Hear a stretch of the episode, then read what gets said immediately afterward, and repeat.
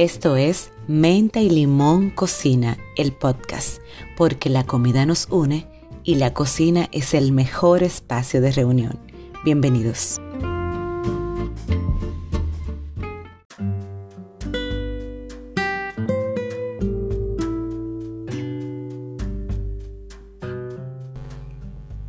Pues qué ricura volver a estar con ustedes aquí en el segundo podcast de esta segunda temporada de Mente y Limón Cocina, el podcast.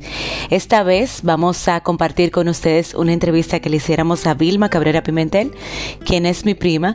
Le hicimos esa entrevista en el 2020 en República Dominicana, en mi casa. Fue bastante relajada. Ustedes van a ver que hay muy poco filtro, se oye de todo, pero fue una conexión muy linda y fue en el marco de un proceso personal que estaba viviendo ella y ha evolucionado hasta la fecha. Ella está atendiendo una situación médica, está atendiendo un cáncer de mama y lo ha llevado como una campeona. Y en este mes, qué mejor momento para compartir la Pabloa de Vilma Cabrera Pimentel en nuestro podcast en este día.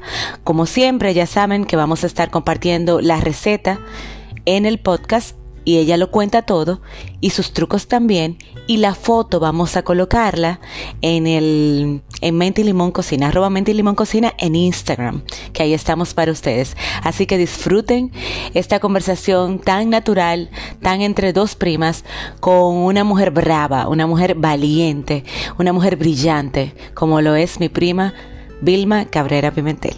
Disfruten.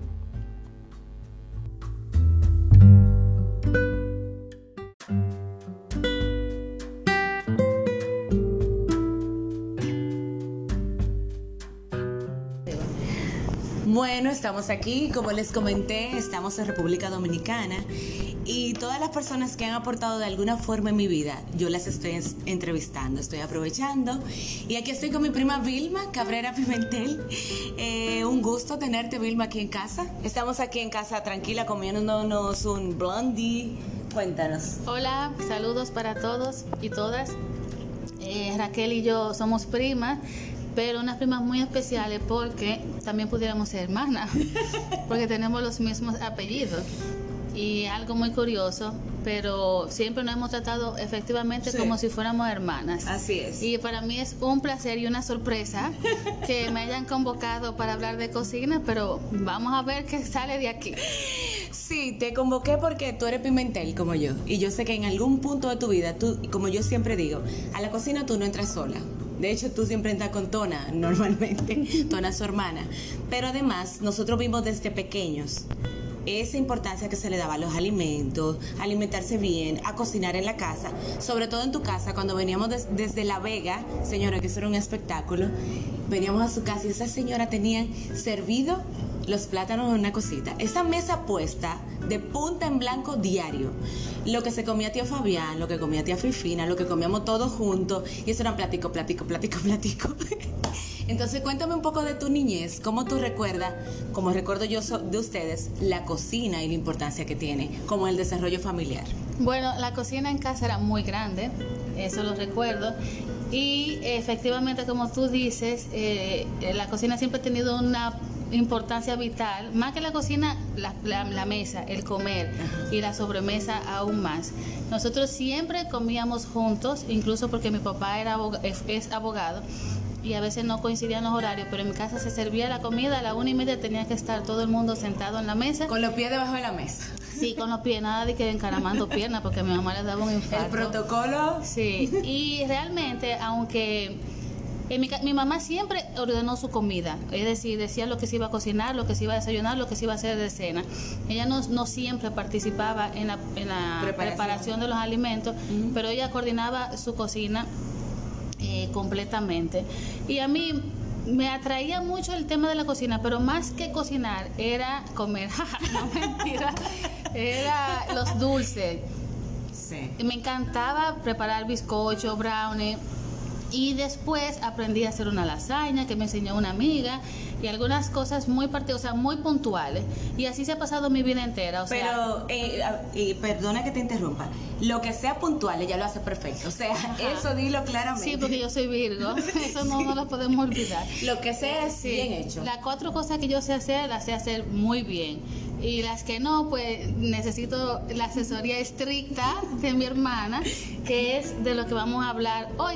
Claro, Correcto. cuenta un poco, pero ah, antes, pero de, antes de eso, a mí lo que me, me mata es arreglar una mesa, colocar una mesa. Señores, yo quiero intervenir ahí, perdóname. Mira, la última vez que yo fui a tu casa a comer, esa mesa, señor, unas copas de color, había unas rojas, todas tenían una historia, la copa de qué sé yo qué patatín de mi tía, una que ella compró en tal y tal sitio, la mesa espectacular, la mesa, o sea, de comedor, las sillas tenían un sentido porque pertenecían a otro comedor que ella... Cuenta un poco de eso, Vilma, porque a mí ir a comer a tu casa es como un evento y tú llegas y hay trago de bienvenida, la verdad sea dicha.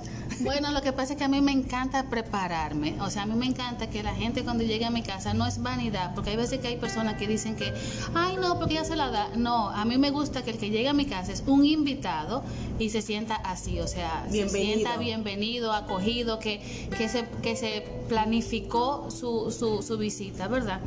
Y entonces, bueno, yo he dado muchísimas cosas de mi mamá, otras las he comprado eh, de oportunidad, o sea, gente que se va del país o que no le interesa. Entonces, cada cosa tiene una historia, yo guardo todo en, en, su cajita como, como lo recibí y demás. Entonces, yo tengo un juego de unos pasos de cristal de bohemia que mi mamá nos regaló uno a mí y otro a mi hermana. Mi hermana no le queda un vaso y yo tengo todos mis vasos completos. Ya saben, ya saben. Así sucesivamente, todas mi, mis copas eran una parte de mi mamá, otra parte la he comprado y así sucesivamente. Entonces, cuando llego, cuando recibo visita, pues me gusta que se sientan así como, como reyes y reina, e igual el, traguito de bienvenida. Y lo logras, Vilma, lo ah. la mantelería, o sea, todo, señora, ir al baño es todo un evento. Pero mira, Vilma, antes de continuar, porque también has vivido fuera, tú has podido, estás casada con un extranjero, todo eso te suma en el consumo y en la cocina. Pero antes de ir a esa parte, yo quiero que veamos el que la conoce sabe, pero ese tonito de voz, señores, yo estoy frente a una abogada, ¿qué te puedo decir? Cuenta un poco cuál es tu vida real, fuera de ser mamá, de ser esposa, de ser hermana, amiga, prima, ¿qué tú haces en, en el área profesional? Bueno, yo me gradué de abogada en la Universidad Iberoamericana y en el año 1996, no voy a decir cuántos años tengo, pero eh, no mentira, bueno, ya pero tú estás súper bien conservada, pero por Dios, Vilma. Sí, yo creo que fue así en el 96. Bueno, la cosa es que en el 2000 yo hice un curso de fotografía de taller básico con un profesor mexicano, Gerardo Suárez del Real, y me volví loca con la fotografía. Ay, Gerardo. Señores, comíamos muy bien en casa de Gerardo también, perdónenme. Exacto, un mexicano, imagínense, yo adoro la comida mexicana. Y me volví loca con la fotografía. Eso era fotografía, como decía mi mamá, fotografía para arriba y fotografía para abajo. Que en esta casa hay, en la sala. En el salón de la casa también tenemos fotografía de Vilma. Y, y bueno, eh, me decidí que me iba a ir a estudiar fotografía porque esa era mi pasión. y mi papá y mi mamá han vuelto locos sin idea que si yo me estaba, estaba perdiendo el juicio. Bueno, me fui a Barcelona, viví dos años en Barcelona en, desde el año 2000 el 2003 completo y el 2004 también. En Barcelona, a finales del, del 2003, me reencontré con un ex amigo, novio, lo que tú quieras, eh, que tenía, qué sé yo, Raquel. Eh, bueno, en el 2001 fue más o menos la última vez que yo supe de él. Pero estamos hablando de Fabricio. Ah, claro. Ay, Dios mío. Eso fue un, evento, señora Fabricio. Eh, el retorno de clase de Diana Salazar. Exactamente. y bueno, nada, no, no, nos juntamos de nuevo, fue a visitarme y a partir de ahí estuvimos siempre juntos y nos casamos en el 2005. Entonces, como bien dice Raquel, yo he tenido la oportunidad de viajar, de, de convivir con otras culturas y también he aprendido mucho de mi suegra, que mi suegra tiene, bueno, ella es italiana, y ustedes saben que la mantelería en Italia, la lechería, eso es un escándalo. Y entonces eh, a mí me fascina todo lo que ella tiene y ella con el tiempo también me ha ido regalando manteles y demás, y yo eso lo, lo, aprecio y lo atesoro como si fueran eh, esmeralda. Entonces, nada, de, creo Pero que- no, viendo un poco esa parte, y ya que eh, Fabricio entró, Fabricio también cocina. Claro, ¿Cómo se come tu cosa? Cuenta un poco de, de la cocina en tu casa. Bueno, mira, en mi casa al principio yo no sabía qué íbamos a hacer. Yo le dije, oye, lo que te voy a decir. Tú eres italiano, tú eres el que va a cocinar. Yo no tengo nada que ver con la cocina, ¿ok? Ok. Entonces él dijo, Así suavecito, como una buena abogada, ya se lo digo. Ajá, normal. Entonces en mi casa se come italiano y también se come dominicano. Mis hijas le dice, le han dicho, papi, mira, tu pasta es muy buena, pero ¿dónde está mi concón? Y eso es así, o sea, esas mujeres no juegan con su arroz, su habichuela, sus tostones, su- Tan bellas. ellas no, no, no comen cuento con eso. Esas niñas locas con su concón. Pero retomemos un poquito, Vilma, la parte tuya de la fotografía, que como que no concluimos. Cuéntanos un poco de ti y de esos países que te marcaron por su comida o por sus mercados. Tú sabes, piensa un poquito. Bien, eh, pues yo finalicé la fotografía, hice, he hecho proyectos, trabajos importantes eh, dentro del, del ámbito artístico y la tuve que suspender por, no sé, aproximadamente unos ocho años porque me dediqué a criar a mis hijas y a trabajar eh, porque la fotografía lamentablemente no gusta mucho pero es un, un hobby una un- un- un, No un sustento en este país realmente. bueno, hay personas que sí, pero no lo que a mí me gusta, porque yo no lo hago de manera comercial, sino artística. Y entonces todo lo que tiene que ver con la fotografía es muy caro. En fin, que nada, que el ¿El tiempo... derecho las tuyo es fotos- litigante o, o qué? ¿Tú Sí, yo Ok. comercial Yo dije, no, que- no quiero decirlo, pero es que se nota tanto. Ay, litigante Dios, y comercial. qué horror. No, pero ella es mi abogada, yo estoy tranquila. ¿Qué te digo? Pues bien, y, y nada, he retomado porque como consecuencia de una colectiva que me invitaron a participar de una exposición, nos reunimos un grupo de mujeres eh, feministas y decidimos eh, crear una colectiva que se llama Juana y si no su hermana y estamos ahora eh, participando en el concurso 23 de León Jiménez Ay, qué chulo. y, y fuimos seleccionadas. Nuestra Wow. obra van a estar en, en el Centro León, en Santiago. Wow. Y estamos muy orgullosas, muy contentas, muy agradecidas y dando muchas gracias porque ha sido eh, eh, en poco tiempo que tenemos trabajando.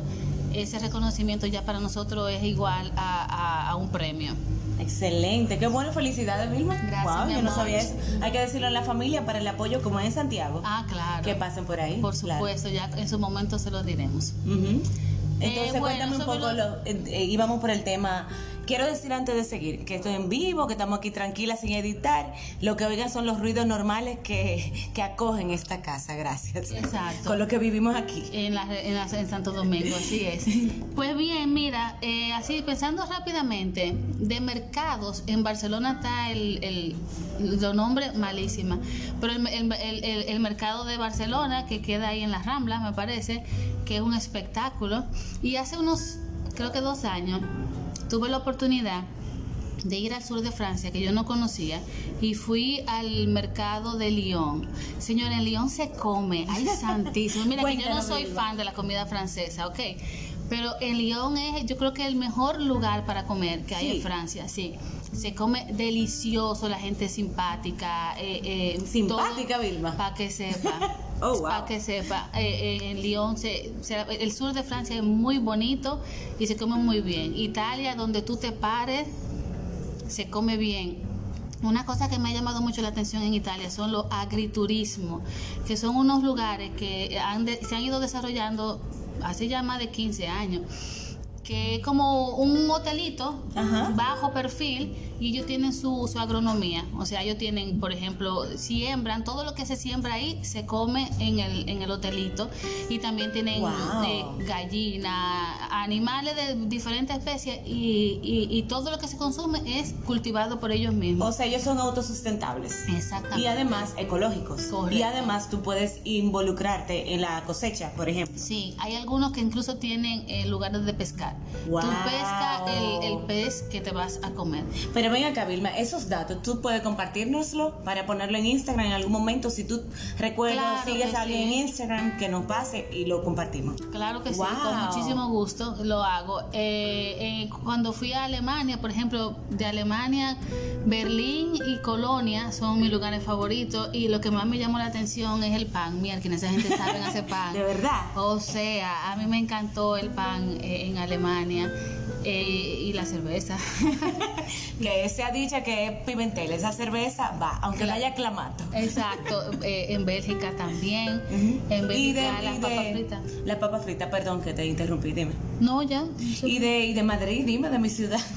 bueno, en Madrid, a mí me encanta España. Y Madrid tengo súper buenos recuerdos porque tú conoces a Alicia Sangro, mi pana. Eh, las veces que yo estuve en Madrid fue en su ah, eh, hospedada en su familia.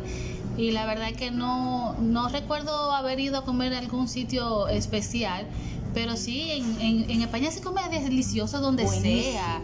O sea, la comida española, la, la patata brava en Barcelona. Las orejas, ay, me encanta. Exacto, o sea, lo montadito, eh, todo. O sea, yo creo que en Europa los mejores lugares de comer definitivamente son Italia y España. O sea, hay que dejarse. Bueno, Italia puedo dar crédito, digo, España puedo dar crédito y también doy crédito de que tú bailas muy bien en, España te coge con bailar muy bien y beber muy bien y comer muy bien. Cuenta un poco. Y me coge con bailar bachata. Eh, eh, con mi primo Cheche, el hermano de Raquel, gracias. Claro. Yo nunca he aprendido a bailar bachata, eso da vergüenza decirlo, pero es verdad. Pero sí, yo me suelto y doy mi, mi porque yo estoy casada con un tipo que no. Yo tengo 16 años de mi vida sin bailar. es muy fuerte para Vilma, lo que ella le está diciendo. Es muy traumático. Pero le pasa bien en España y en América, dime. Eh, Aquí, por ejemplo, Estados Unidos, no sé, cualquier otro, otro país de América Latina, no sé. México, siempre México, Perú, o sea, ah, yo nunca he ido a Perú, pero, pero esa comida. Pero esa comida, el pisco, o sea, gracias. Me encanta.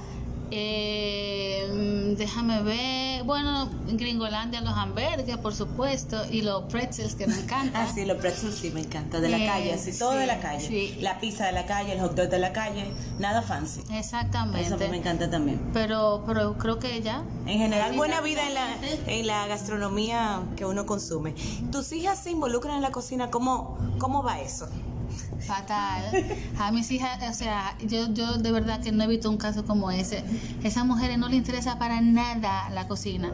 O sea, Valentina tiene 15 años y Valentina yo creo que a lo más que ella llega es a hervir un huevo. Eso no quiere decir, porque ahora me doy cuenta que eventualmente ella puede escuchar esto y me va a matar o algo cerca. Eso no quiere decir que en lo que, en lo que ella va desarrollándose como ser humano entenderá la importancia de, de cocinar, porque no es solamente comer o sea, es todo una todo un ritual elegir los alimentos cocinarlos diseñar la receta o ajustarla. y preparar tu mesa. Eh, yo leí el otro día que que no solamente es eh, agradecer que tú recibas los alimentos, sino quién los preparó y cómo los prepara.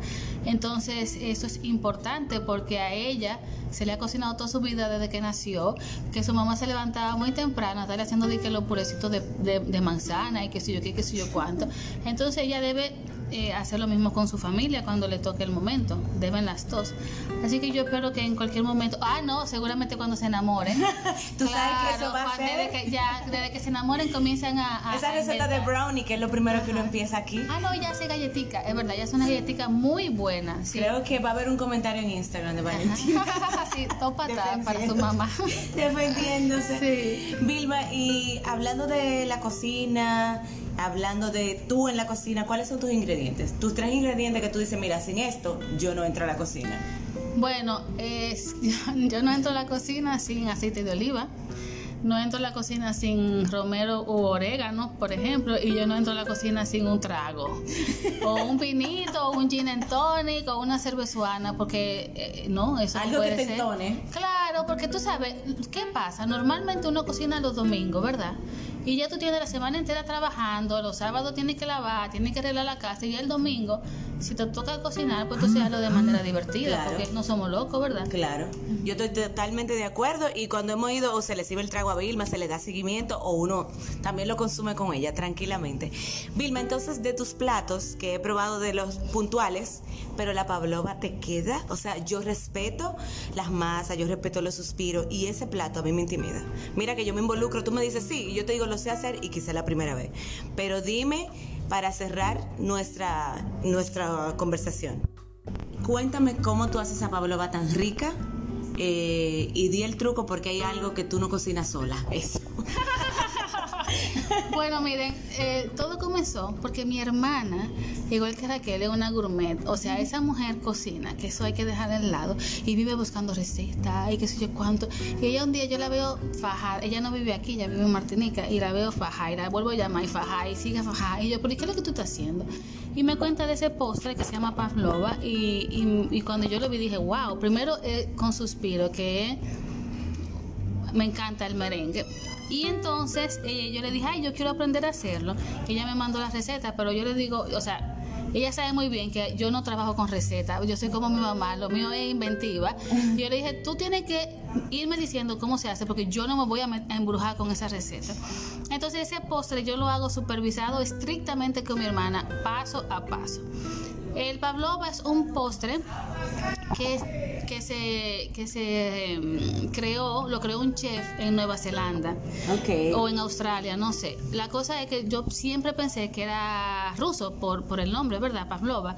Y este chef lo hizo porque, eh, señores, esto, esto pasa en la vida real. El aguacate ¿A quién, ¿A quién no le gusta un buen aguacate? O sea, Exacto, seguimos.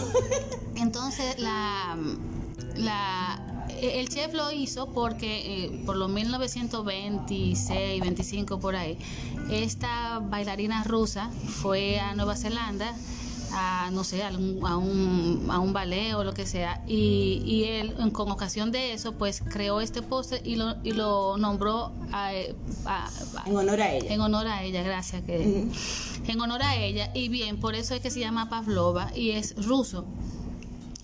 Entonces, ¿de qué se trata? yo creo en la vida que las cosas más sencillas son las más sabrosas, y, pero a veces no por, porque tengan ingredientes sencillos y que sea fácil de, llevar a cabo. El pavlova lleva huevo, vainilla, limón, eh, azúcar. Y entonces tú tienes, el truco está en el tiempo que tú tienes que durar batiendo los huevos, porque ustedes van a ver las la, imágenes que Raquel le va a, a presentar, eh, tú tienes que batir los huevos como hasta que se te, o sea, mi hermana me dice, hasta que se te canse el brazo, entonces tú coges el otro brazo y sigue moviendo, porque tiene que tener una consistencia particular. Y no puede ser en máquina.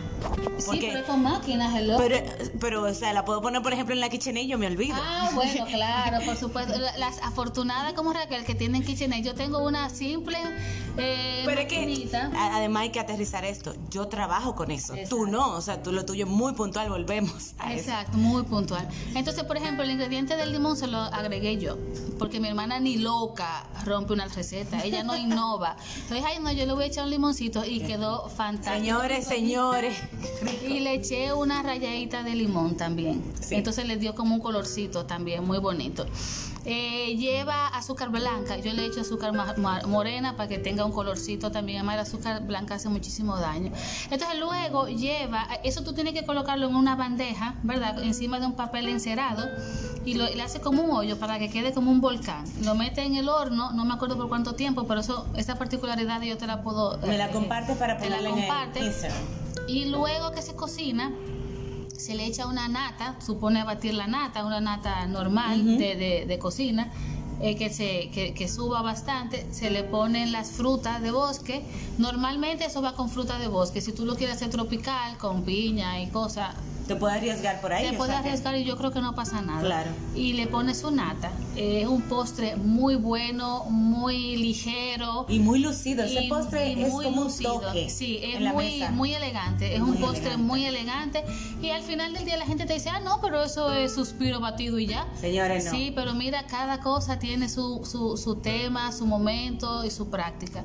Entonces yo las exhorto a que se, si quieren echar un chima de brazos, se pongan a batir, pero la verdad es que si les queda bien, vale la pena. Porque vale la pena. Es, un, es una un, atractivo en la mesa, como dice Raquel, y al paladar es una degustación muy muy única. Sí, es único.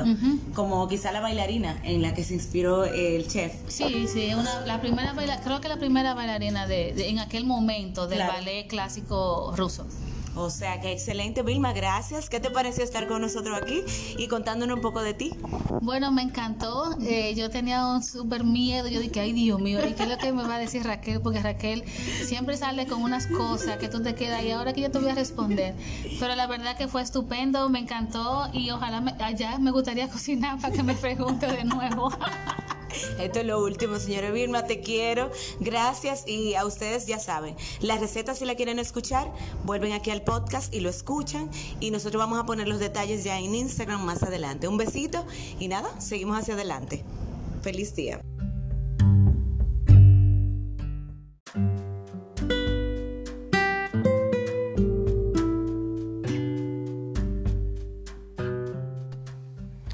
Como pudieron apreciar, fue una entrevista de mucha complicidad entre primas, una entrevista ligera, una entrevista que opté por no editar, que les recuerdo le hicimos en República Dominicana hace ya unos 10 meses y creo que es el momento de solicitarle una nueva entrevista a Vilma con toda esta sabiduría que ha adquirido en estos 10 meses de transitar llevando esta enfermedad y cerrando muchos procesos donde han impactado directamente a todo todo el círculo de Vilma que queremos a Vilma y que compartimos con ella de alguna u otra forma. Entonces vamos a solicitarle eso a Vilma. No necesita volver a compartirnos una receta comestible y quizá lo que sí necesitaríamos es una receta de cómo ha llevado su proceso. En arroba menta y limón cocina les voy a dejar unos links de algunas entrevistas que ella ha cedido a algunos medios en República Dominicana para que puedan escuchar su testimonio maravilloso. Y nada, darle las gracias a ustedes por acompañarnos aquí en Mente y Limón Cocina el podcast. Recuerden que la comida nos une y la cocina es el mejor espacio de reunión. Gracias.